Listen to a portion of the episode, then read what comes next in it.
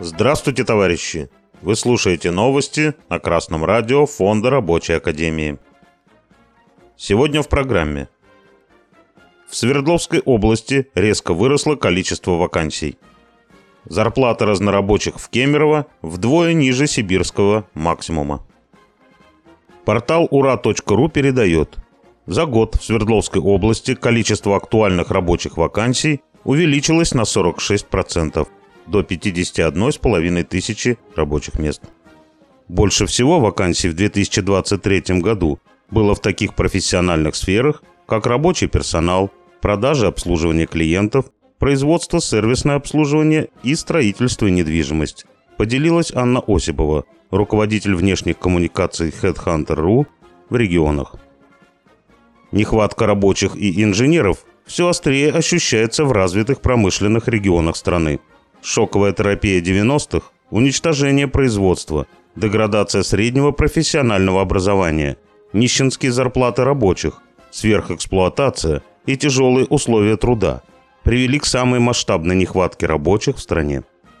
Пока буржуазия плачется о нехватке кадров, рабочим самое время активно участвовать в борьбе за улучшение условий труда, за повышение заработной платы и за сокращение рабочего дня. Товарищи рабочие, буржуазия уже давно соединилась в союзы, палаты, консорциумы. Сейчас главная задача – это соединиться в свой боевой профсоюз на предприятии и начать борьбу за прогрессивный коллективный договор. Сегодня в стране реальная нехватка рабочих рук. И, как выяснилось, никакой очереди за забором не стоит.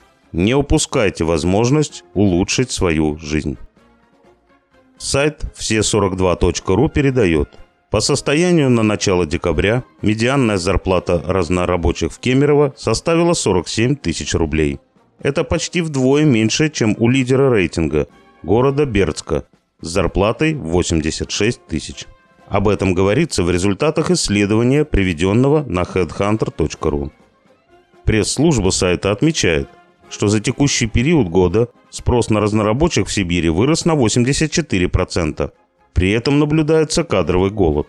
На одну такую вакансию в регионе приходится в среднем 1,8 резюме при норме 5-8. Из этой новости в очередной раз видно фарисейское нутро российской буржуазии.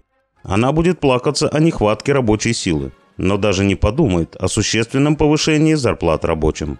Конечно же, разнорабочие не такие квалифицированные специалисты, как станочники на крупных промышленных предприятиях. Тем не менее, вся сила рабочих заключается в их солидарности и организованности. Сплоченный, уверенный в себе, грамотный коллектив, соединенный в боевой профсоюз, непобедим. И только такой коллектив в состоянии выбить у буржуазии зарплату, которая соответствует стоимости рабочей силы. А это не 40, не 80 и даже не 100 тысяч рублей. В настоящий момент эта сумма превысила 200 тысяч рублей. Товарищи рабочие, вы сами должны повысить себе заработную плату.